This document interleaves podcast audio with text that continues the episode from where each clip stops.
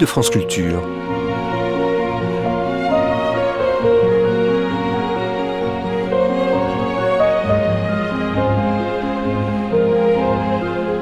France Culture la nuit, une mémoire radiophonique. Guglielmo Marconi mesurait-il à quel point son invention allait bouleverser l'histoire? Sans doute pas, mais disparu en 1937, il eut largement le temps de réaliser que la radio, la maîtrise des ondes, était devenue un enjeu politique majeur de ces années 30 qui annonçait un avenir très sombre. Dans le deuxième des trois volets de la série Un homme, une ville consacrée à Marconi et à la radio, on peut d'ailleurs entendre sa fille, Degna Marconi, décrire et regretter ce que furent les relations de son père vieillissant avec Mussolini et le fascisme. Dans cette émission que nous allons entendre, au micro de Thierry Garcin, Pierre Schaeffer parcourait l'histoire du XXe siècle, dont la radio aura été le témoin et l'actrice, avant d'en devenir la mémoire. Des éruptions d'Hitler au char soviétique en 68 à Prague, en passant par Daladier revenant de Munich, les messages personnels de Radio Londres, De Gaulle dans Paris libéré, le mur de Berlin en 61, Malraux en 64 accueillant les cendres de Jean Moulin au Panthéon et les barricades de mai du quartier latin quatre ans plus tard. Ces archives radiophoniques, éclairées par la parole de Pierre Schaeffer, nous offrent peut-être ici l'occasion de méditer sur ce qu'est l'influence de la science et de la technique sur le cours de l'histoire et le récit qu'on en fait. Mesdames, Mesdemoiselles, Messieurs, la radiodiffusion française vous invite à écouter ce soir. Bonsoir madame, bonsoir mademoiselle. Un homme, une ville, un homme, un espace, celui des ondes. Guglielmo Marconi, 1874-1937. Bonjour mes chers auditeurs, bonjour. Bonjour. Seconde de trois émissions, Les ondes, acteurs de l'histoire.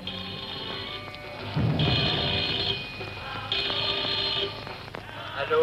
Allô? Le studio d'essai Oui, Est-ce que je pourrais parler à M. Schaeffer c'est moi. Ah, bonjour, cher ami, dites donc. Qu'est-ce qu'il a A. Ah bon, bonsoir. Très gentil, votre appel aux armes, je viens de l'entendre. Oui. Mais les combattants sont depuis longtemps dans la rue. Ouais, Faut-il que nous descendions dans le noir, comme ça, avec nos couteaux de cuisine, les 11 heures bon, il s'agit d'abord de confirmer que l'insurrection est bien appuyée et par le quartier général FFI et par le gouvernement provisoire pour dissiper le malentendu de la trêve. Bon. Et puis ensuite, il s'agit de, de donner aux Parisiens des informations, de leur faire comprendre dans quel esprit se passe l'insurrection. La radio aussi combat. Eh bien, je vous remercie. Bonsoir. Alors, au revoir, cher ami. Avec comme médiateur Pierre Schaeffer, ancien directeur de la recherche de L'ORTF présente l'ORTF. l'invité de la 11e heure. Est-ce que vous aimez les chansons? Préparation Thierry Garcin, réalisation Jean-Claude Loiseau. Bonsoir et à demain, si vous le voulez bien.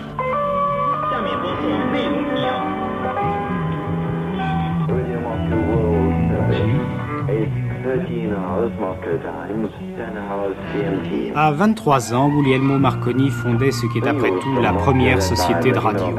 Il venait de lancer dans l'air non seulement l'idée des ondes, mais surtout une sorte de révolution. Celui qui, deux ans avant, du premier étage d'une villa des environs de Bologne, était parvenu à faire voyager les ondes, malgré les obstacles naturels, figurera très vite à la fois un industriel hors pair et un savant incontesté. C'est en 1909 qu'il reçoit le prix Nobel.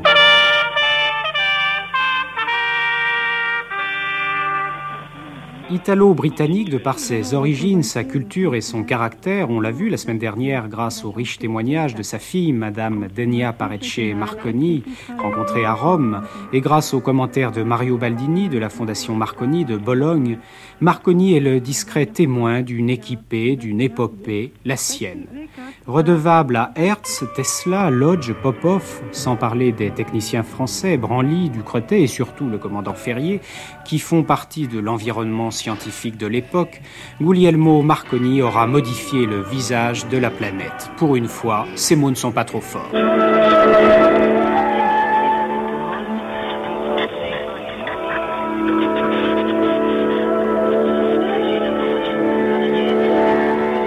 Meilleur hommage que nous puissions lui rendre en compagnie de notre invité Pierre Schaeffer, lui-même de formation scientifique, il est polytechnicien, c'est encore de consacrer cette seconde émission à l'histoire telle que les ondes en furent les vecteurs et les acteurs.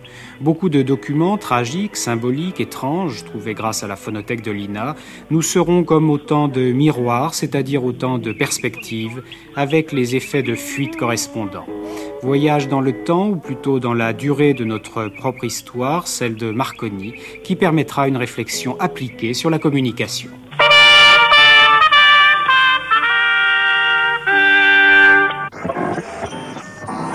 On a toujours dit que mon père était fasciste, mais je ne crois pas que vraiment c'était comme cela. Mussolini a su user beaucoup, beaucoup mon père et lui a il l'a euh, utilisé il l'a utilisé et voilà et euh, on lui a donné beaucoup d'honneur et mon père en vieillissant était plus mm, content de recevoir ces honneurs, peut-être comme revanche, parce que au commencement de sa vie, l'Italie l'avait presque renvoyé de, de, du pays. Et alors, quand il était plus plus âgé, plus âgé, il était plus prône à, à, recevoir ces honneurs. Moi, je trouve que c'est un peu un dommage parce que euh, c'était mieux comme il était auparavant, je trouve. Et ça mmh. correspondait mieux à son caractère. À son caractère, oui. La, la politique, euh, par exemple, en famille, il en parlait? Bien, à cette époque-là, c'est-à-dire dans les, dans les années 30. 30 euh, oui, je me rappelle une fois, il m'a dit que euh, Mussolini, il était allé trouver, parce qu'il allait régulièrement trouver Mussolini, mais que je me rappelle très bien quand il me dit, mais il ne veut euh, entendre que ce qu'il veut entendre. Vous avez imaginé tout de même, Madame Marconi, ce qu'aurait été euh, votre père et quelles auraient été ses réactions s'il avait vécu euh, jusqu'à la fin de la guerre mondiale, par exemple? J'ai toujours pensé qu'il est mort au moment juste, parce qu'il aurait beaucoup souffert de la guerre entre l'Angleterre et l'Italie, parce qu'il aimait beaucoup l'Angleterre, il se sentait beaucoup anglais, il était comme caractère très anglais, vraiment. Et alors il aurait beaucoup souffert de cela. Bollettino della vittoria. Comando Supremo 4 novembre 1918, ore 12. La guerra contro l'Austria-Ungheria, che sotto l'alta guida di Sua Maestà il Re Duce Supremo, l'esercito italiano inferiore per numero e per mezzi, iniziò il 24 maggio 1915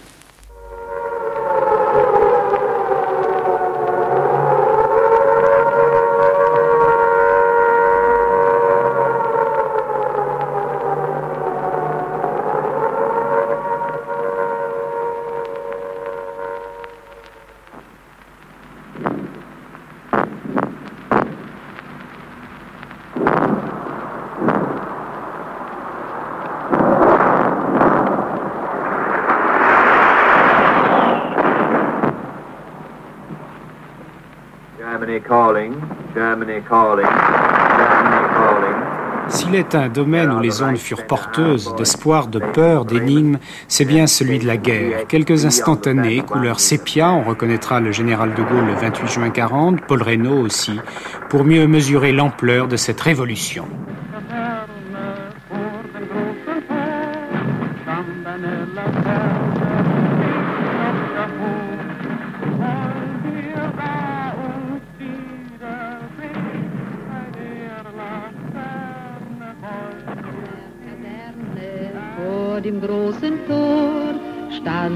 Laterne und steht sie noch davor. So wollen wir uns da wiedersehen. Bei der Laterne wollen wir stehen, wie einst Lili Marley, wie einst Lili Marley. l'ensemble des stations du réseau national français. Station de l'Afrique du Nord. Station onde courte Paris mondial. Mesdames, Messieurs, vous allez entendre M. Paul Reynaud président du Conseil. L'objectif est resté le même, vaincre l'ennemi. L'heure que nous vivons est décisive. Au cours des longs siècles de notre histoire, il y en a eu peu de semblables. La situation est claire et elle est simple. Sous nos yeux, par tous les moyens, tente à s'établir sur une grande partie de l'Europe l'hégémonie du Reich. Veuillez écouter l'émission du Centre d'information. Radio Paris Radio Paris Monde, Radio Paris est allemand. Radio Paris Monde, Radio Paris Monde, Radio Paris est allemand. Généraux, commandants supérieurs, gouverneurs dans l'Empire, mettez-vous en rapport avec moi pour unir nos efforts de résistance et sauver les terres françaises. Malgré les capitulations déjà faites par tant de ceux qui sont responsables de l'honneur du drapeau et de la grandeur de la patrie, la France libre n'a pas fini de vivre. Nous le prouverons par les armes. Voyez les auxiliaires des Nous forces répétons, françaises j'arriverai de l'intérieur, avant toi. Formés de petits groupes d'amis sûrs. Organisez votre noirs. ravitaillement. Écoutez et suivez De nos César consignes. Elles vous permettront de prendre part au de combat César de la libération. Répétez. Diffusez cette consigne. Nous répétons. qu'il a été aujourd'hui. Paris ne sera jamais ce qu'il a été aujourd'hui. Un Paris de flamme, de délire, de délivrance, de colère, d'héroïsme, d'inépuisable générosité. Un Paris qui réunissait d'un seul coup, d'un seul élan, toutes ses traditions révolutionnaires et toutes ses traditions nationales. On dit que les guerriers antiques s'insultaient copieusement avant d'agiter leurs armes. Et c'était des combats à l'arme blanche, à main plate, et en somme à voix haute. Il me semble que dans les guerres modernes, et surtout les guerres froides, la parole reprend ses droits, euh, quitte avoir à recourir à la sonorisation, aux parleurs, aux décibels. Voici une archive tellement bizarre que, sans la déflorer, il faut quand même introduire à son écoute. On va commencer par euh, la douillette radio de Paris, avec son petit indicatif désuet, sa voix feutrée. Et puis on va passer à un autre décor, à un autre lieu. Et puisqu'il s'agit de guerre froide, ce sera autour de Berlin que les camions sonorisés vont s'insulter. Mais on va passer peu à peu du studio douillet de Paris à un speaker local très poli qui va nous introduire ce qu'il appelle de jeunes fonctionnaires dynamiques, de courageux jeunes gens, dit-il, d'une voix extrêmement contenue, Suave. extrêmement suave. Et puis il va donner des détails techniques, il va dire que ces jeunes gens courageux, ces fonctionnaires dynamiques, ont des haut-parleurs de 100 faunes. C'est pas? Un faune, c'est une unité, c'est comme le décibel. Et tout ça pour suggérer aussi que on va entendre quelque chose qui va rappeler, nous sommes en novembre, c'est à Berlin, pourquoi pas les sapins de Noël? Et en 1961 En, en 61. Et nous allons entendre euh, des paroles, dit-il, que nous allons reconnaître aisément. Alors, moi qui sais, je vais, nous allons tout dire. C'est, paraît-il, le chant des esclaves dans un opéra de Verdi qui s'appelle Nabucco. Il faut le savoir. Et puis ce qui est intéressant, Pierre Schaeffer, aussi dans cette archive qu'on va entendre, donc de 1961, lors de la construction du mur, très exactement, c'est que finalement le journaliste parle beaucoup, fait entendre finalement très peu la musique, Très et que c'est déjà le triomphe de la parole et du commentaire. Et on a le mur de Berlin quasiment en studio.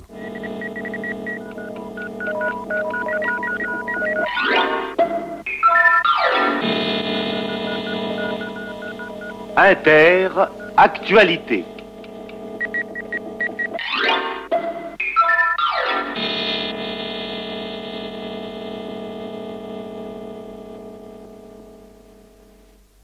En attendant, quelle est la situation à Berlin? Toujours la même, toujours cette atmosphère lourde à la frontière entre les deux Berlins, toujours cette muraille de plus en plus hermétique qui n'empêche pas d'ailleurs qu'il y ait encore quelques fuites dramatiques et quelques tentatives pour garder le contact, comme celle dont notre correspondant là-bas a été le témoin.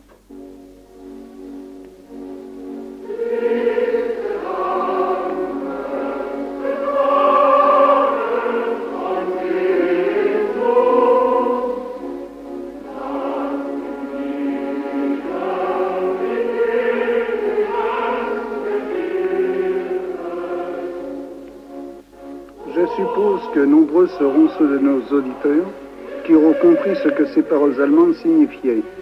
Ici, studio des barbelés. Nous vous donnons les informations quotidiennes. Bonjour. Mais ces paroles ont, en réalité, une signification plus profonde ici à Berlin. En effet, c'est par ces mots que débute une émission unique en son genre. Quelques jours après les événements du 13 août, une équipe de jeunes fonctionnaires dynamiques a décidé de porter la bonne parole de l'autre côté du mur. Après avoir débuté avec des moyens de fortune, ils ont aujourd'hui plusieurs camionnettes équipées de six haut-parleurs qui, avec une puissance d'environ 100 phones, diffusent les informations de l'Ouest. Nous les avons suivis aujourd'hui dans la Bernauer Strasse, devenue tragiquement célèbre. La voiture se place le plus près possible du mur et commence son émission entrecoupée de musique. Vous les entendez actuellement en train de donner les renseignements, les dernières informations. Il en résulte bien souvent que ces courageux jeunes gens qui font ça plus par profession de foi politique, euh, soit qu'il leur faut un certain courage car ils sont souvent bombardés avec des grenades lacrymogènes, avec des pierres. Et encore plus souvent, de l'autre côté du mur apparaît une voiture armée également de haut-parleurs qui, elle, diffuse de la musique bruyante, du jazz ou alors des bruits. Et quand les deux voitures se retrouvent au même endroit, il en résulte une cacophonie extraordinaire. J'espère qu'on pourra l'entendre. Voilà ce que nous attendions. De l'autre côté vient d'arriver la voiture similaire. Vous entendez ce qu'il en résulte? Un qui se promène d'un côté et essaye de couvrir le bruit et de l'autre côté de la musique. Il vaut mieux entendre ça que de recevoir quelques grenades lacrymogènes. Mais c'est un des détails amusants. Parmi ceux qui, qui manquent la tragédie du mur de Berlin. À vous Paris, ici Berlin. Voilà, et puis bien sûr, Pierre Schaeffer, euh, une autre archive, et on va entendre, d'ailleurs c'est une liaison qui est presque symbolique, on a entendu dans l'indicatif de 1961, l'indicatif de France Inter, du Morse. Oui. Et on va entendre à nouveau du morse, mais c'est en 68, et là c'est en toile de fond, et c'est du morse, euh, comment dire, presque clan, qui a l'air clandestin, et l'émission elle-même est une sorte de voix de l'ombre. Donc 1968, Prague, et c'est juste après l'invasion par les troupes du pacte de Varsovie, donc de, de, la capitale. Et alors je trouve que ce rapprochement des deux archives est très significatif, parce que le mur de Berlin, ça doit être tragique, c'est tellement, le reportage est tellement bizarrement fait, n'est-ce pas? Euh, Cette voix défaillante de mauvais comédiens, ces musiques de fond d'opéra comique, d'opéra même d'opéra tragique, euh, ne nous convainquent pas. Et euh, bon, les deux camions qui, de chaque côté du mur de Berlin, se font la guerre par 100 décibels, et pas, se neutralisent, ne nous convainquent pas. bien, bien autrement tragique, bien autrement pathétique et sans mise en onde et l'archive que nous allons entendre des derniers propos de Radio Prague Libre. Et alors là, je crois qu'il faut faire remarquer que euh, quand une institution, n'est-ce pas, fait entendre sa voix pour la dernière fois, ou peut-être comme on l'entendra par la suite pour des, des archives plus, plus glorieuses, plus gaies du moins, pour la première fois, euh, l'institution a une sorte de validité, n'est-ce pas Que n'ont pas les, les, camions des, des, des courageux jeunes gens et, des, des, jeunes fonctionnaires dynamiques, n'est-ce pas Une légitimité du message. Une légitimité. Et surtout quand une institution, n'est-ce pas, quand, quand la voix d'un pays annonce qu'elle va s'éteindre et que sur ordre du gouvernement, elle fait ses dernières proclamations par ondes courtes pour que la planète entière entende la voix de la nation moribonde, les dernières volontés du pays expirant, il y a là évidemment dans les ondes et sans aucun trucage quelque chose de tellement pathétique, de tellement authentique qu'on ne peut qu'écouter ça avec respect. Attention, nous venons de recevoir une déclaration du gouvernement tchécoslovaque. Je cite. Les agences officielles de quelques États socialistes ont annoncé que dans les rues de Prague, il y a des automobiles distribuant des armes aux contre-révolutionnaires. Le gouvernement tchécoslovaque déclare que ces informations sont fausses. Elles doivent servir aux occupants en tant que prétexte pour leurs actions contre la population. Le gouvernement annonce simultanément que la promesse donnée par les occupants au président Soboda que les sièges des administrations centrales sont évacués et les organes du gouvernement pourront fonctionner librement n'a pas été tenue. Au contraire, d'autres centres ont été occupés tels que le ministère de l'Industrie lourde. Dans quelques endroits, les milices populaires ont été désarmées et leurs armes enlevées. Le gouvernement a donné l'ordre au ministère des Affaires étrangères de protester contre la conduite des troupes d'occupation et contre leurs activités envers les organes du gouvernement. Vous êtes à l'écoute de Radio Prague en langues étrangères. Nous continuerons nos émissions aussi longtemps que les circonstances le permettront. Écoutez Radio Prague en français, anglais, allemand, italien, espagnol, tchèque et russe dans la bande de 48 à 51 mètres onde courte. Ici Prague. Et ça veut dire que quand cette voix sera tue, quand elle se sera tue, quand on n'aura pas entendu, ça veut dire que ces gens qui parlent seront en prison ou fusillés ou en tout cas réduits à l'impuissance. Voilà ce que ça veut dire. Puis il y a Pierre Schaeffer, un autre document que nous avons tenu à vous faire écouter. C'est un peu d'ailleurs l'inverse de celui-ci. C'est euh, lors de la libération de Paris que vous avez suivi de près. Et là, c'est évidemment donc l'émission glorieuse, et c'est l'expression que vous disiez tout à l'heure, l'émission donc glorieuse. Et là aussi, les ondes sont à la fois facteurs, acteurs de l'histoire, et sont des événements en soi. Et ça, c'est un, c'est un pays qui recouvre sa voix et Évidemment, ce sont les hasards de l'histoire, et quand j'ai parlé de gloire, c'est plutôt de gaieté, c'est plutôt de chance, n'est-ce pas? Parce que qu'est-ce que la gloire et qu'est-ce que, le destin de l'histoire dans cette distribution des punitions et des récompenses? C'est une chose à laquelle, quand on vieillit un peu, on se prend à penser. Alors je ne sais pas laquelle vous avez choisi, mais je vais vous, vous allez m'en laisser la surprise de Gaulle fait son entrée, il relève les chaises, il a échappé miraculeusement à cet attentat. Avant d'entrer, deux Alsaciennes, deux Alsaciennes en costume national, lui ont offert un bouquet tricolore. Le général, le général, de Gaulle, très calme, malgré les coups de feu, malgré les coups de pétard, avance vers le cœur. Il atteint actuellement le cœur et le sacristain, lui, présente son fauteuil, c'est d'ailleurs le fauteuil présidentiel, et je le, je le dis ici, le président de la République. Il se tient droit sous la mitraille, il est vraiment magnifique. Les gens se camouflent sous les chaises. Les gens se camouflent sous les chaises, mais heureusement, mes chers auditeurs, tout au moins, tout au moins dans l'église, tout au moins dans l'église, il n'y a pas, il n'y a pas, tout au moins dans l'église, il n'y a pas de victimes jusqu'à présent.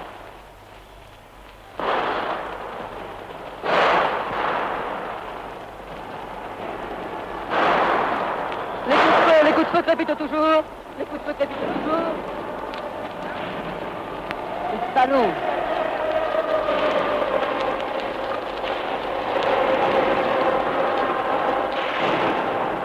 Alors ça, c'est la voix de Marciac, Marciac jeune, n'est-ce pas, Marciac sportif. Qui avait fait avec Michel Droit donc le reportage de la Libération. Oui, et alors euh, on, peut dire que ce, ce qui se passe à Notre-Dame est incompréhensible, n'est-ce pas, qu'il n'y a pas vraiment d'attentat, que bon, des gens qui ont des tas de tellement d'armes, de mitraillettes et d'armes euh, qui n'ont peut-être pas assez servi, ont envie de s'en servir et qu'il se passe n'importe quoi.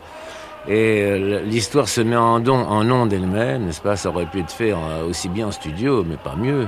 Et on a l'impression que c'est une archive inauthentique. Euh, l'archive n'est pas inauthentique, c'est l'événement qui est presque pas authentique. C'est un événement vrai. On, tirait des coups de feu à Notre-Dame, mais on ne sait pas qui. Et sur le général d'ailleurs tout de même. Pas forcément sur le général. Il se passait n'importe quoi, bon, comme il se passe dans ces événements historiques. Voilà. Et on a un reportage de type sportif. Et alors j'aimerais mieux, puisque vous m'avez offert celle-là, que je connais par cœur, parce que j'en connais toutes les, toutes les secondes, toutes les virgules, euh, je trouve que ça fait, c'est un peu exotique, n'est-ce pas, pour la libération de Paris. La libération de Paris, c'était autre chose. Évidemment, il y avait le Tédéum à Notre-Dame, il y avait les gens, il y avait l'Alsacienne tricolore qui se précipitait pour embrasser euh, De Gaulle. Euh, mais il y avait aussi les Champs-Élysées. Alors j'aime, mieux, je voudrais entendre aussi une autre voix qui me paraît encore plus proche de la résistance, puisque c'est celle d'un jeune juif nommé Crénès, n'est-ce pas, qui était mon camarade de résistance sous le patronage de, de Guignebert, avec d'autres gens qui malheureusement ne sont plus là, qui s'appellent Devez, Leluc, etc. Et euh, le reportage de Crénès, sa voix énergique, nerveuse, passionnée, passionnante, il commente l'événement d'ailleurs, c'est assez étonnant. Sur les Champs-Élysées. Il, le commente d'une façon tout à fait personnelle. On ne ferait plus ça aujourd'hui. Voilà. Me paraît euh, plus proche euh, à la fois de ce qui se passait à Paris et des témoins, des résistants qui étaient encore debout pour euh, en témoigner professionnellement au micro. L'arrivée du général de Gaulle sous l'arc de triomphe a été saluée par le cri du capitaine Schumann, honneur et patrie. Et maintenant, avec ses compagnons de la première heure, le général Koenig, le général Join, les membres du gouvernement provisoire de la République, le général de Gaulle quitte l'Arc de Triomphe, descendent à pied les Champs-Élysées en une marche triomphale au mépris d'un danger qui fait peser sur la joie immense de tout Paris accouru l'immonde menace des salopards. Maintenant, montons l'histoire. Je crois que nous, avons raison de parcourir l'histoire comme ça, parce que, au fur et à mesure qu'on vit, n'est-ce pas, ce sont les premiers plans qui nous bouchent la vue et, et l'histoire comme la raconte dans les livres, c'est pas l'histoire telle que nous la vivons. Nous vivons l'histoire toujours à reculons. C'est Valérie qui disait qu'on entre dans l'avenir à reculons. Je crois que c'est une phrase qui mérite d'être retenue. Et dans une évocation comme celle que nous faisons à propos de la célèbre invention de Marconi qui a bouleversé l'histoire, non seulement elle a, enfin, nous faisons une évocation dans les deux sens. Il est évident que, euh, d'une part, l'histoire se raconte euh, comme au présent par la radio, par la voix des ondes, par ces témoignages que nous sommes en train d'égrener, et en même temps, euh, l'histoire se fait grâce et par la radio. Oui, on imagine ce qu'était donc le discours d'Édouard Daladier revenant le 30 septembre 38 donc de Munich, après les discussions avec Hitler. Oui. Je reviens d'Allemagne après une négociation certainement difficile, mais avec la conviction profonde que l'accord que nous avons conclu était indispensable au maintien de la paix de l'Europe. J'ai la certitude qu'elle est aujourd'hui sauvée grâce au désir de concession mutuelle et à l'esprit de collaboration il a cessé d'inspirer à Munich l'action des chefs de gouvernement des quatre grandes puissances occidentales. J'espère qu'après avoir franchi ce défilé dangereux, nous pourrons envisager un règlement général des grands problèmes européens. Ces heureux résultats sont aussi la conséquence certaine de l'émouvante discipline, du calme et de la résolution dont le peuple de France n'a cessé de faire preuve pendant tous ces derniers jours. C'est pourquoi jamais le peuple de France n'a possédé davantage qu'aujourd'hui l'estime réelle et profonde de toutes les grandes nations? Français, demeurons un peuple uni, laborieux et fort, et notre devoir envers notre patrie, c'est aussi l'intérêt de l'Europe et de la paix du monde. Voilà comment on parle à un peuple c'est Daladier, c'est pas moi qui vais lui jeter la pierre. Nous sommes pas ici pour faire de l'histoire, mais quand même, on ne peut pas être insensible à ce qui se passe. Et au fait que Daladier, Munich, est devenu une date infamante, alors que Daladier, retour de Munich, a été acclamé par ce peuple auquel il parle si bien. Et alors je me bornerai à dire que le disque gratte. Bon, parce que l'histoire gratte aussi, l'histoire nous démange. Il y a même des tics du, de l'aiguille sur le disque. Des tics de l'aiguille, il y a des tics de tics de, la parole. hein. Il y a la grisaille de cette voix morte, de cette voix décomposée, de cette voix de tombeau. Bien que ce soit un discours au peuple, à la nation et presque au monde d'ailleurs. Et presque au monde, euh, qui, dit Daladier, est fier de ce bon hexagone, n'est-ce pas? La partie n'était que remise. Munich a toujours été cité par l'histoire comme une date de défaite. Bon, il reste à souhaiter, n'est-ce pas? Puisque tous les jours, c'est Munich. Quelque part, comme on dit. Tous les jours, quelque part, c'est Munich pour quelqu'un. Et puis il y a une autre dimension peut-être dans cette archive donc d'Aladier autour de Munich, c'est le fait qu'il s'accorde une sorte de satisfecit, euh, satisfecit des politiques aux politiques. Car Oui, finalement, il y a le pouvoir oratoire des politiques qui est très nettement euh, sous-entendu dans ce qu'il dit. Ils étaient là, ils ont su parler, et ils retransmettent la bonne parole. Alors, n'est-ce pas, le micro est sensible à la force. Et je pense que, puisque c'est Daladier 38 et c'est Munich, et ce sont des paroles de consolation recouvertes par la grisaille de l'enregistrement, par la grisaille, par le deuil de l'histoire, je pense que vous allez proposer d'entendre aussitôt après la voix terrible, la voix triomphante, la voix de l'antéchrist, qui euh, aussi par les ondes, et beaucoup par les ondes, et aussi par le spectacle, par le cérémonial, par le faste, mais aussi beaucoup par l'espèce de Dimension religieuse du dimension discours. religieuse du discours, et de la parole magique, n'est-ce pas, avait d'avance conquis les populations à son, à son mythe euh, fatal. Polen hat heute Nacht zum ersten Mal auf unserem eigenen Territorium auch mit bereits regulären Soldaten geschossen. Seit 5 Uhr 45 wird jetzt zurückgeschossen.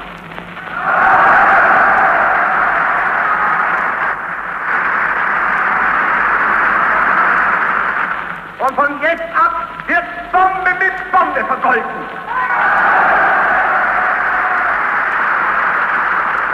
Wer mit Gift kämpft, wird mit Giftgas bekämpft.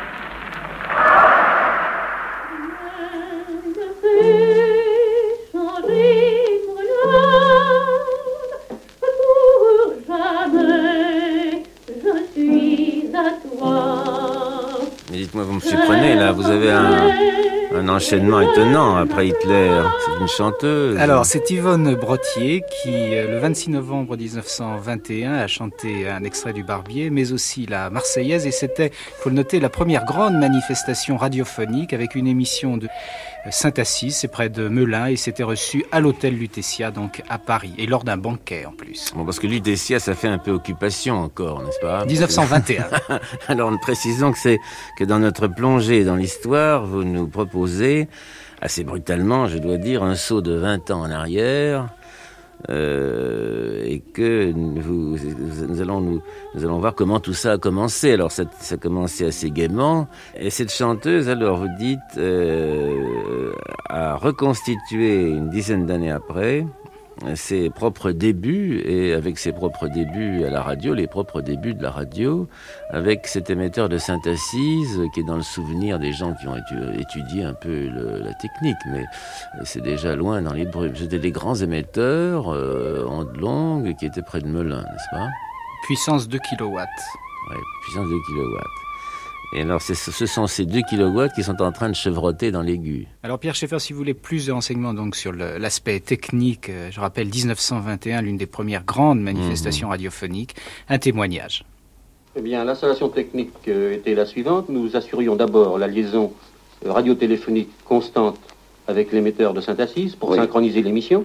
Et en même temps, nous avions pour mission d'installer le matériel sans que le public puisse s'apercevoir et que l'effet du surprise joue absolument. Vous avez caché ça dans des cache-pots Non, c'est-à-dire qu'à l'hôtel Lutetia, il y avait un balcon avec une jardinière qui se trouvait à mi-hauteur de la salle. Nous avons donc simplement dissimulé les haut-parleurs dans les plantes vertes et le matériel était dans une pièce à côté, ce qui fait que personne n'a pu se rendre compte avant d'avoir entendu. Et l'effet de surprise a été complet. Et l'effet de surprise a été complet. Et je puis dire que tout s'est passé à l'entière satisfaction. Nous n'avons eu aucun incident technique. Alors c'est amusant parce que ils avaient déjà, au début, dès le début, ils avaient honte des appareils, les techniciens, ils étaient pudiques. Et en même temps, on leur demandait de les cacher. Parce que moi, quand j'ai mis mes premiers micros à l'opéra, Euh, c'était pas à ce moment-là, c'était à ce moment-là j'étais en cinquième. Euh, mais euh, disons 15 ans après, mettons, dans mes débuts à la radio, j'ai mis aussi, moi, comme comédie, le technicien, mes, micros, non pas dans les plans de verre, mais dans les cintres de l'opéra, derrière les piliers. Et M. Rouchet, alors directeur, et quoique ancien polytechnicien, mais directeur de l'opéra néanmoins, m'interdisait formellement qu'on puisse voir le moindre micro. De sorte que tout ça était clandestin. Les... C'est plus comme ça aujourd'hui. Hein. La technique se montre partout. La technique est ambitieuse, la technique est démonstrative, exhibitionniste. Pas? Plus on a de technique, plus on est content, plus on la Mais à cette époque-là, on savait se tenir. Alors que dit la chanteuse? Moi, on a interviewé la chanteuse. Je ne peux pas dire que j'avais le trac, parce que j'avais une telle émotion que cette émotion tuait mon trac. Je prenais part à l'expérience, j'étais dans le bain avec tous ces messieurs, n'est-ce pas? J'avais peur que des parasites et de la tour Eiffel. Je suppose que là-bas, à Saint-Assise, enfin, ça devait tout de même euh, vibrer ferme. Oh, ça a été une chose inoubliable pour moi de voir l'émotion qui avait précédé d'ailleurs cette expérience. Tous les jours précédents, avec tous ces ingénieurs, nous avons fait mille expériences.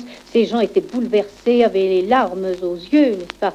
Et moi-même, je, regrettais de n'y rien comprendre, car inutile de vous dire que j'étais là tout à fait en sourde et en aveugle. Est-ce que vous avez eu conscience à ce moment-là que vous étiez placé dans quelque chose en train de naître et qui allait devenir quelque chose d'immense? Non, ça, pas du tout.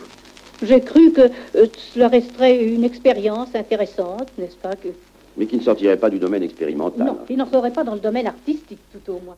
Oui, cette chanteuse, elle entrait, elle aussi, dans l'avenir à reculons, n'est-ce pas? En sourde et en aveugle, comme elle dit. elle est sympathique, elle, avait, elle témoigne de réactions bien humaines, n'est-ce pas? Nous sommes tous comme ça. Mais puisque vous me proposez le tapis volant de, de l'histoire et des archives, je voudrais bien que vous me donniez puisque j'ai dit que ça, ça, se passait vers les années 20-21, que j'étais en cinquième. Moi, alors, vieillissez-moi de 15 ans, je voudrais que vous me fassiez entendre l'un des premiers reportages de mon temps, c'est-à-dire euh, que vous avez entendu. Euh, non, que j'ai que vous avez entendu peut-être à l'époque. Que j'ai peut-être pas entendu parce que j'entendais pas tout, mais comme j'étais l'ingénieur préposé euh, aux équipes de reportage, j'avais sous ma houlette des techniciens fantastiques, euh, des pionniers comme Tartarin, Caïvet, etc., qui sont des grands noms des pionniers de la première radio, et nous faisions des reportages en cachant les micros dans les plantes vertes, comme on vous a dit.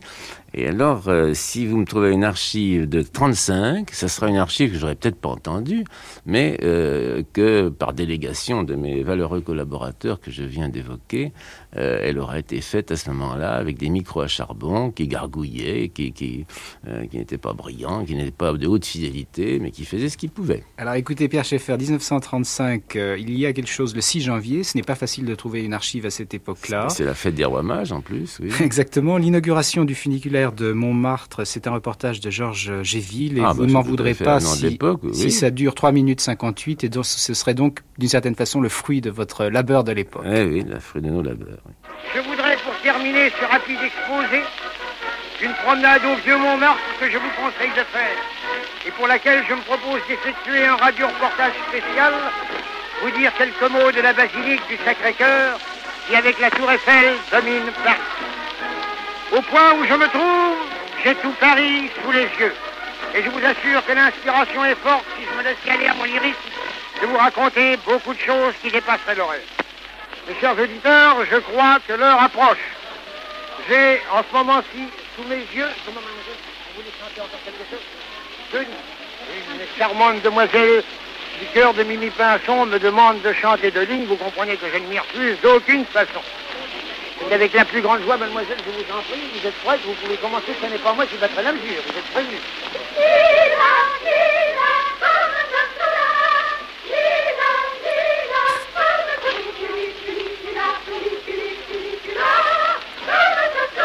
Moi, c'est à peu près lacanien, ça. On inaugure un funiculaire et on chante euh, cet hymne. entendu funiculaire, funiculaire, c'est le moment où jamais. Ah, Elles n'ont pas dit funiculaire, funiculaire, mais enfin, elles le sous-entendaient. Quel dommage qui tombe de l'eau. Je vous assure que le coup d'œil est absolument charmant. Ce soir, Saint-Pierre, joli, harmonieux, aux lignes gracieuses, ces autobus dans le bas, toute cette foule qui s'étale depuis le bas de la station. On croirait véritablement un funiculaire qui monte au sommet du Mont Blanc. Non, il n'y a pas encore de funiculaire qui monte au sommet du Mont Blanc, mais enfin, ça viendra probablement. Je pense que vous entendez en bas, car je vois, mais je n'entends pas, dans le bruit du câble qui se déroule, des poulies qui tournent, des tambours qui sont en action, du wagonnet qui descend. Je n'entends pas la musique, mais je suppose que vous entendez la musique à l'autre micro. Je viens d'ailleurs de leur faire signe de commencer, je ne sais pas. Et maintenant, nous allons redescendre vers les régions plus parisiennes.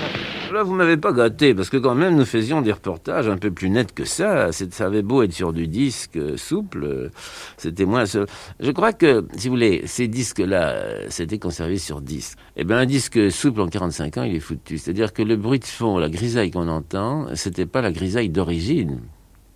Parce qu'alors, quand même, l'honneur professionnel et l'exactitude me, font un devoir de dire que c'était beaucoup meilleur que ça. Malheureusement, les sillons sont morts, l'écaille, le- la vinylite s'est complètement durcie, et quand on, quand on la recopie, même si ça a été recopié sur bande magnétique il y a 20 ans, c'était déjà fichu. C'est-à-dire que les archives sonores sont des, sont- se, se décomposent comme des, comme des cadavres. pas? Et cela, c'est deux ans avant la, la mort de Marconi. Et ce qui est intéressant, c'est que c'est déjà un petit peu dans le commentaire la télévision. Il y a ce mélange de variété et d'événements, puisque c'est quand même un événement important pour la ville de Paris, la commune Oui, de je pense pas que j'ai vu, il évoque du tout la télévision, mais il a besoin de voir. Alors, il fait voir par la parole, pas? Avec l'improvisation dans le reportage Avec l'improvisation, bien sûr, oui.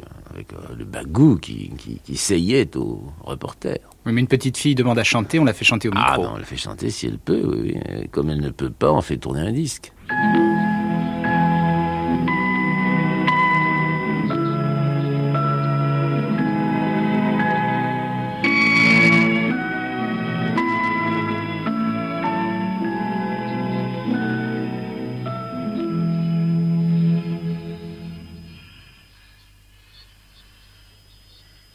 Ici Radio Vatican, édition française du Bulletin d'information, diffusée en ondes courtes sur 6190, 7250, 9645, 11740. Radio Vatican, diaspora de la pensée pontificale, diffuse en 34 langues, dont l'espéranto, qui n'en est peut-être pas forcément une. Le père Moreau, responsable des émissions en langue française, nous dit comment cette aventure participe encore de la galaxie Marconi. La grande idée de Pie où l'on voit que cet homme était extrêmement moderne, c'est la radio. La radio venait, je ne dis pas d'être inventée, mais elle était encore un peu dans les langes, la radio, en 1929. Et c'est alors que Pie a demandé à un grand savant italien, l'inventeur de la radio, à Marconi, d'installer une radio au Vatican. Et Marconi a répondu qu'il acceptait, à condition que ce soit gratuit. Marconi ne voulait pas être payé, il n'a pas été payé. Il a offert gratuitement ses services à l'Église pour installer la radio. Et c'est donc le 12 février 1931 que Marconi, avec Pie XI, ont inauguré le premier émetteur de Radio Vatican. C'était un émetteur onde courte de 10 kW. Et la première transmission a été reçue à Terre-Neuve, à Gander. Et si vous allez un jour à Terre-Neuve, à l'aéroport de Gander, vous verrez une plaque de marbre qui rappelle cette transmission.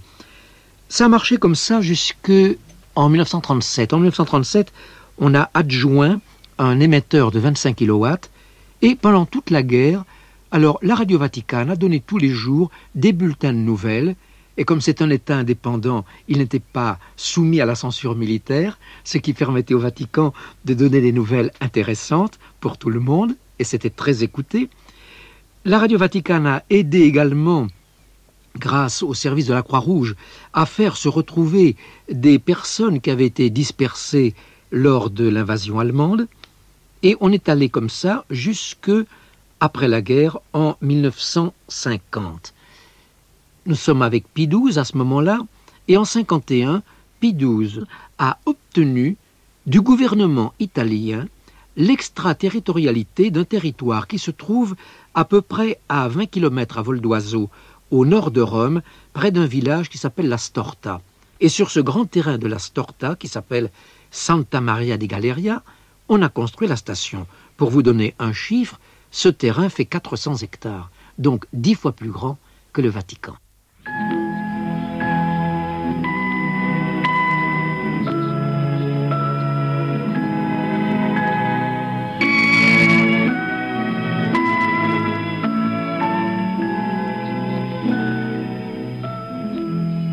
Le pape est non seulement une grande puissance spirituelle, comme, par ailleurs, mais il est aussi une, assez grande puissance temporelle, parce que le Vatican a des antennes. Et dans le concert des nations que j'ai souvent fréquenté, lorsque les nations se disputent les longueurs d'onde, il y a toujours un padre du Vatican qui est un technicien distingué, euh, j'en ai connu, et, qui euh, discute ferme aussi euh, le bout de gras pour avoir, pour ramener au Vatican les longueurs d'onde vaticanes, de sorte que quand le pape Paul VI, comme tout autre pape, s'adresse à la radio, il est partie prenante, n'est-ce pas? Il est non seulement une puissance, un, une puissance émettrice en tant que territoire et en tant qu'antenne et en tant que kilowatt il est aussi le pasteur des ondes, n'est-ce pas? C'est également de radio que le souverain pontife a parlé aujourd'hui dans un message adressé au monde à l'occasion de la Semaine mondiale de la radio. Vuole inoltre questo nostro messaggio salutare la voce, la voce di cui la radio si fa strumento. La voce è espressione dello spirito. Notre message veut saluer la parole, la parole dont la radio se fait l'instrument la parole est l'expression de l'esprit. Et la radio offre à l'esprit un service dont jusqu'à présent il n'avait jamais pu jouir, celui de pouvoir rayonner dans les cieux et dans les âmes au fur et à mesure qu'elle tente à devenir universelle. C'est le triomphe de la parole, c'est un triomphe de l'esprit. Oui, je suis content d'entendre ça, n'est-ce pas? C'est je trouve que nous devrions nous aider de cette parole papale pour euh, nous interroger euh, derrière lui, derrière ce souhait, n'est-ce pas, que la radio soit la voix de non seulement de quelque chose, qui peut être interprété comme un vœu pieux. Oui. Nous avons entendu, n'est-ce pas, des événements, des, des porte-voix, des porte-paroles d'événements, des fureurs, euh, fureurs populaires et fureurs du dictateur. Euh, grande peur, euh, cri de consolation, cri de libération, cri de désolation, cri de mort, cri d'agonie des, populations. Nous avons entendu tout ça. C'est pas beaucoup cette voix. Enfin, si c'est ça la voix de la radio, c'est vraiment la voix de l'humanité dans son caractère tragique. Alors peut-être que euh, pour euh, terminer d'une manière plus consolante, plus humaine, plus proche de l'homme, nous aimerions entendre maintenant des, vraies voix, les voix de quelqu'un. Et pour rester dans l'ambiance, euh, restons dans les personnages historiques peut-être, mais tâchons de trouver des, des voix qui avaient la prétention d'incarner autre chose que la brutalité de l'événement et de la menace. Quelle occasion magnifique offrait à sa panacée la difficulté d'accorder la France et l'Allemagne sur le sujet du réarmement allemand. Et quoi? Voilà deux peuples qui se battent depuis plus de 20 siècles. L'Allemagne étant portée sans cesse par l'instinct de la domination. Hier encore, elle a failli tuer la France. Il s'en est fallu de très peu. Rien de plus simple que d'arranger cela. Mélangeons cette France avec cette Allemagne. Puisque la France victorieuse a une armée et que l'Allemagne vaincue n'en a pas, supprimons l'armée française. Nous ferons ensuite une armée apatride de Français et d'Allemands. Et comme il faut un gouvernement au-dessus d'une armée, ben nous ferons aussi un gouvernement apatride une technocratie. Ça n'a d'ailleurs pas beaucoup d'importance, excepté pour les apparences. Et il est sorti de l'inspiration. Le traité que l'on sait, que l'on sait bien que bien peu le connaissent. Alors Pierre Schaeffer, l'inspiration et l'inspirateur, c'était bien sûr Jean Monnet. Il s'agissait de la querelle de la CED. C'était une conférence de presse du général en 53, donc bien avant l'époque où il a utilisé la radio et la télévision en chef d'État. Oui.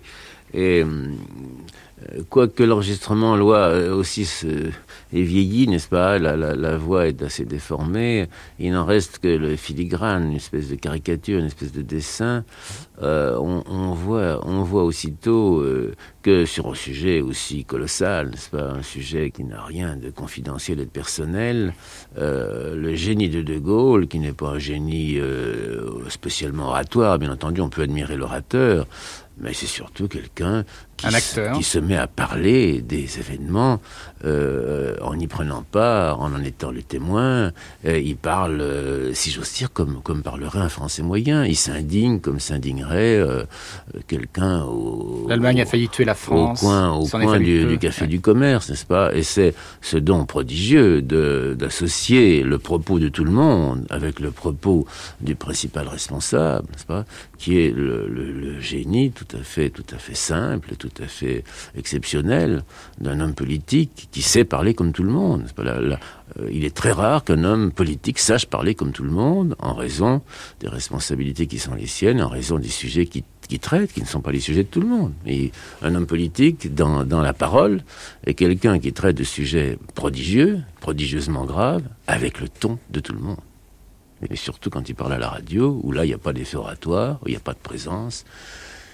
Il est dissimulé, il est derrière un micro, loin de tout le monde, et il parle à chacun, il ne parle pas à une foule rassemblée dans un vélodrome d'hiver. Commémorant l'anniversaire de la libération de Paris, je disais, écoute ce soir, jeunesse de mon pays, les cloches d'anniversaire qui sonneront comme celles d'il y a 14 ans, puissent tous cette fois les entendre, elles vont sonner pour toi. L'hommage d'aujourd'hui n'appelle que le chant qui va s'élever maintenant. Ce chant des partisans que j'ai entendu murmurer comme un chant de complicité, puis psalmodier dans le brouillard des Vosges et des bois d'Alsace, mêlé aux cris perdus des moutons des tabords, quand les bazookas de Corrèze avançaient à la rencontre des chars de Rundstedt lancés de nouveau contre Strasbourg. Écoute aujourd'hui, jeunesse de France, ce qui fut pour nous le chant du malheur. C'est la marche funèbre des cendres que voici, à côté de celle de Carnot avec les soldats de l'an 2, de celle de Victor Hugo avec les misérables, de celle de Jaurès veillée par la justice, qu'elles reposent avec leur long cortège d'ombres défigurées. Aujourd'hui, jeunesse, puisses-tu penser à cet homme comme tu aurais approché tes mains de sa pauvre face informe du dernier jour, de ses lèvres qui n'avaient pas parlé? Ce jour-là, elle était le visage de la France.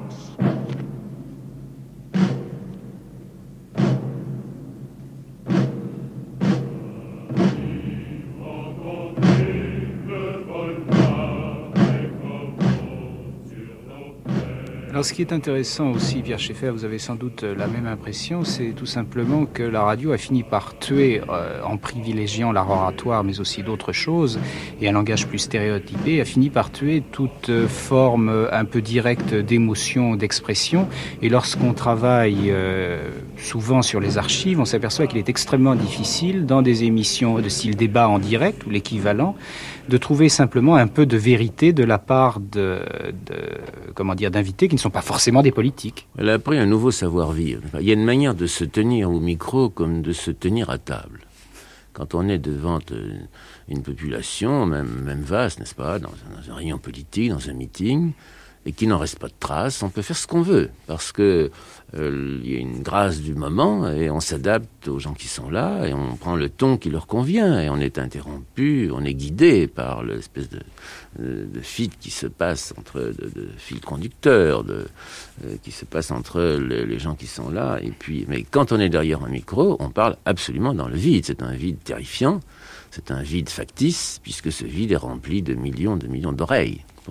Donc celui qui sait faire le saut périlleux au- au-dessus de ce vide, n'est-ce pas Alors il prend des précautions, ou bien alors il a le génie de la sincérité, le génie d'une certaine dialectique, ou bien alors euh, il prend des précautions, il sait se tenir, il en dit le moins possible, et il a ce ton glacé, ce ton soi-disant objectif que vous dites. On a trouvé tout de même une archive qui date de 1948, qui est assez émouvante en elle-même. C'est l'hommage à Pierre Bourdan. C'était le 20 août 48, juste après sa mort. Pierre Bourdan, l'une des voix de, de Londres, de Radio Londres, et c'est Jean Oberlé qui lui rend hommage. Oui, alors là, c'est un Oberlé, n'est-ce pas, qui ne prend pas l'embouchure officielle, c'est le camarade qui parle du camarade disparu, et c'est ça qui, qui Et, paradox- transparaît. et paradoxalement, c'est un moment de radio. Et c'est un moment de radio. Mon cher Pierre, tu m'avais demandé de t'accompagner dans le midi. Je n'avais pas pu t'accompagner et je ne me doutais pas que trois jours après, j'irais en avion te chercher au bord de la Méditerranée. Devant cette mer et ce ciel bleu, je ne pouvais pas imaginer que tu avais disparu pour toujours dans un accident stupide. Tu étais si nécessaire à tous les Français par ton intelligence, ta pureté, ton honnêteté.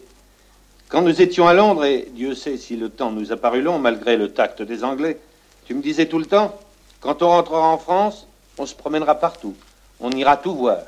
Et tu me disais, nous suivrons l'itinéraire d'Alexandre Dumas, celui de D'Artagnan dans la Loire, de Chicot en Dordogne, de Bussy d'Amboise. Et puis, tu étais si heureux de revoir ton pays et tu avais si confiance en lui, comme il avait eu confiance en toi pendant quatre ans. Tu vas lui manquer à la France. Quant à tes amis, écoute, Pierre, nous sommes là, comme à Londres, réunis. Nous pensons à toi, à ta gentille figure, à ta belle âme. Et nous allons parler de toi aux Français pour qu'ils sachent bien qui tu étais et qui ils ont perdu. Oui, je suis touché, moi, de réentendre cet hommage d'Oberlé à Bourdan, puisque avec euh, des camarades de la radio, du service de la recherche, nous avons eu l'avantage d'occuper pendant une quinzaine d'années ce centre qui avait reçu de Bourdan son nom, n'est-ce pas, le centre Pierre Bourdan.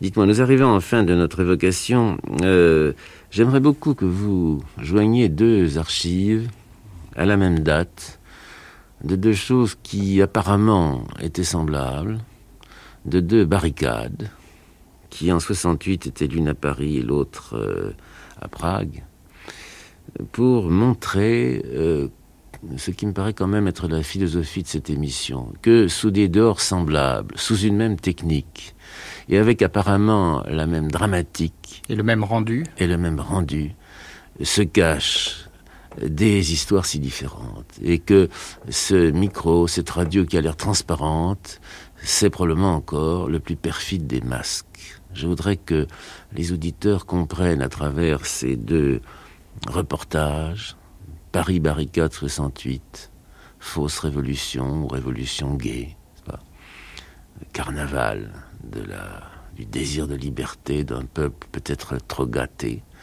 et puis 68 à Prague, encore des gens qui vont mourir et qui disent leur dernier mot au micro. À trois mois de différence. Écoutez, ça y est, ça change maintenant, nous sommes derrière. Nous sommes derrière, les gardes mobiles, ça pleut dans tous les sens. C'est épouvantable, ce sont des dizaines, des centaines de cailloux, de pavés qui volent maintenant. Des voitures se rebrouillent. Ah, la vache. Il y a deux voitures, trois, quatre voitures qui sont retournées. Des, des grilles d'arbres. Des grilles d'arbres qui jonchent la rue. Les policiers chargent maintenant les manifestants. Là, sur le boulevard Saint-Germain, il y a un tas de sable, mais, je viens de voir juste devant moi un policier qu'on emmenait, qu'on traînait, qui avait la figure en sang. Je suis au milieu du boulevard Saint-Germain et il y a une femme qui est allongée. Elle est allongée, elle est complètement en sang. Voici les étudiants qui chargent maintenant. Reculez Les étudiants chargent Eh bien, les policiers ont reculé, même les CRS se font, ont formé une espèce de toit avec leurs boucliers. Attention Attention Les premières fusées tout près de nous, ce sont- ne vous affolez pas que c'est des manifestants, mais la rue est envahie complètement. Pendant 50 minutes, grâce à RTL, ce soir-là, on va croire au dialogue. Le vice-recteur de la Sorbonne, M. Chalin, appelle au téléphone notre rédaction. Au quartier latin, Gesmar et Sauvageau sont assis dans l'une des voitures techniques de RTL.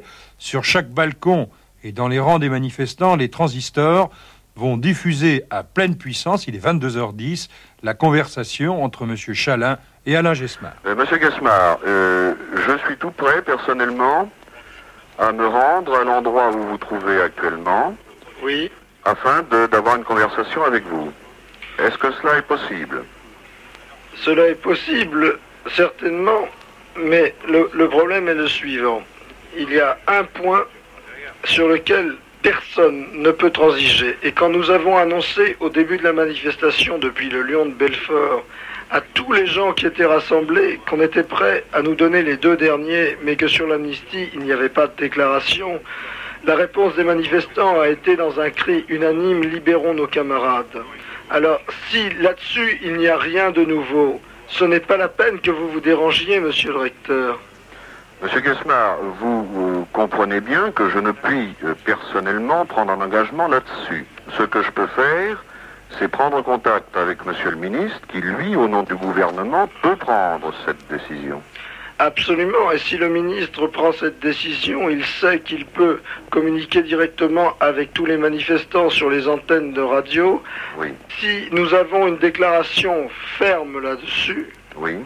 il est évident que nous sommes prêts immédiatement à entamer un débat. Je dois pour cela prendre la tâche du ministre. Je pense pouvoir le faire très rapidement. À Prague, deux fois plus de troupes qu'avant-hier. Alain Fernbach. Toutes les issues sont barrées et pour entrer dans le centre de la ville, 27 août. j'ai emprunté à pied des ruelles. Je suis arrivé place Wenceslas au moment où les étudiants manifestaient silencieusement assis sur la chaussée face aux chars russes, des chars, des soldats tirés en l'air avec leurs armes automatiques. Le soir, avant le couvre-feu, nombreux incidents entre colleurs d'affiches et russes. Affiches qui portent bien sûr des slogans antisoviétiques comme russe égale nazi ou SS. J'ai assisté à une scène horrible. Des colleurs d'affiches sont arrêtés, tous des étudiants. L'un d'eux est désigné par un officier russe pour être fusillé sur le champ. J'avais réussi à me procurer un magnétophone d'amateur à Prague. Voici la scène. Un soldat tchèque essaye de convaincre le russe que c'est là un acte inutile. Réponse du russe, j'obéis aux ordres. Moi, je ne pense pas, mon commandant pense pour moi. Si c'était mon père ou ma mère, ça serait la même chose. Aussitôt, la fusillade. Le commandant pense et lui, le soldat russe ne pense pas. Quand il euh, donne l'ordre de fusiller, alors il fusille. Tout de suite. C'est le Euh, soldat, c'est le euh, commandant qui donne l'ordre, lui ne réfléchit pas, il obéit. Il doit obéir quand il donne l'ordre de fusiller quelqu'un, il obéit. Euh, euh, l'enfant ou la mère, c'est le même pour lui. On espère que le monde dehors, euh, notre voix ici, les aider. Je pense que les auditeurs qui auraient pris cette émission en cours de route euh, pensent à juste titre qu'on a fait une grande évocation historique, euh, euh, remonter la pendule du temps à travers les archives, et c'est bien vrai. Et comment honorer la mémoire de Marconi autrement hein, Parce que les, les inventeurs, ils inventent quelque chose, ensuite ça leur échappe. L'invention de Marconi a bouleversé l'histoire de deux façons, à la fois en permettant de la réécrire au présent, en évoquant ces morceaux de temps qui sont restés emprisonnés dans des sillons de disques, sillons tellement vieillis qu'on a l'impression de faire une œuvre de, de découvreur, de déterreur de cadavres. Oratoire, oui. N'est-ce pas? C'est- on, on ouvre des cimetières, on trouve des, des- des corps décomposés, des voix décomposées, des voix mortes, des voix de, des voix de, de grisailles, euh, qui accusent à ce moment-là leur, précarité, leur ridicule, leur, leur prétention. L'histoire euh, grimace, n'est-ce pas? L'histoire grimace, c'est- comme, un- comme un squelette. Et en même temps, euh, comment ne pas honorer de cette façon-là cet inventeur qui, à travers une histoire que nous avons essayé de raconter la dernière fois, s'est approché de ce qui paraissait inconcevable à tous les hommes qui ont vécu jusqu'à présent, n'est-ce pas, de, parcourir la planète de leurs de leurs paroles, de leurs mots, de leurs propos, de se faire entendre aux antipodes, et tout ça, pourquoi faire et à quoi bon? C'est pas ce qui, ce qui se dégage de cette évocation historique à travers les archives. C'est pas seulement du détail professionnel comme la précarité des archives, n'est-ce pas ce- cette conservation précautionneuse mais tellement, euh, tellement fragile de ce qui fut, mais c'est aussi euh, combien euh, le propos de l'homme, ses discours, ses paroles ont peu de prise sur l'histoire qui se borne de commenter comme il peut, comme un enfant commente un drame qui lui qui le dépasse. Les mots repartent dans les terres. Et les mots repartent, oui, ils sont venus.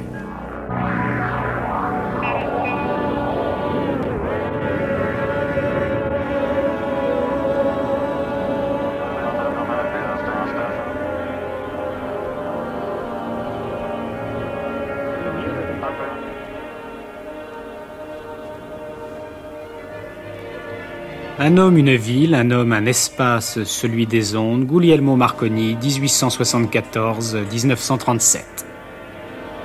Seconde de trois émissions, Les ondes, acteurs de l'histoire. Avec comme médiateur Pierre Schaeffer, ancien directeur de la recherche de l'ORTF. Préparation Thierry Garcin, réalisation Jean-Claude Loiseau, mixage Michel Ristich et le concours du Centre de l'Imour de TDF, de la Phonothèque de l'INA et de Martine Delcambre, ainsi que de la Phonothèque nationale.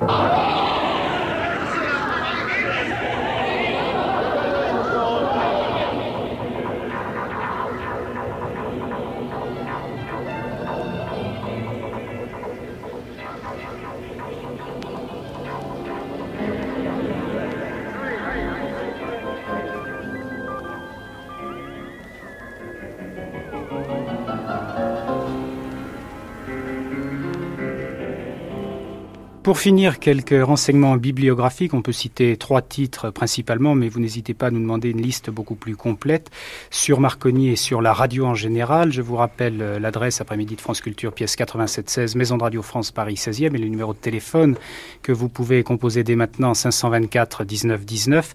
Trois titres donc, celui de Madame Marconi, la fille de Marconi que nous avions rencontrée, Madame Denia Parecce Marconi, le titre Mon père Marconi, qui est édité à la fois en Italie et aux États-Unis. Un ouvrage plus général et plus technique aussi, de la TSF à l'électronique, Histoire des techniques radioélectriques, d'Albert Vasseur, édition technique et scientifique française. Enfin, pour la petite et la grande histoire de la radio en France, Histoire de la radio en France, précisément, de René Duval, et c'est un livre qui vient de paraître chez Alain Moreau.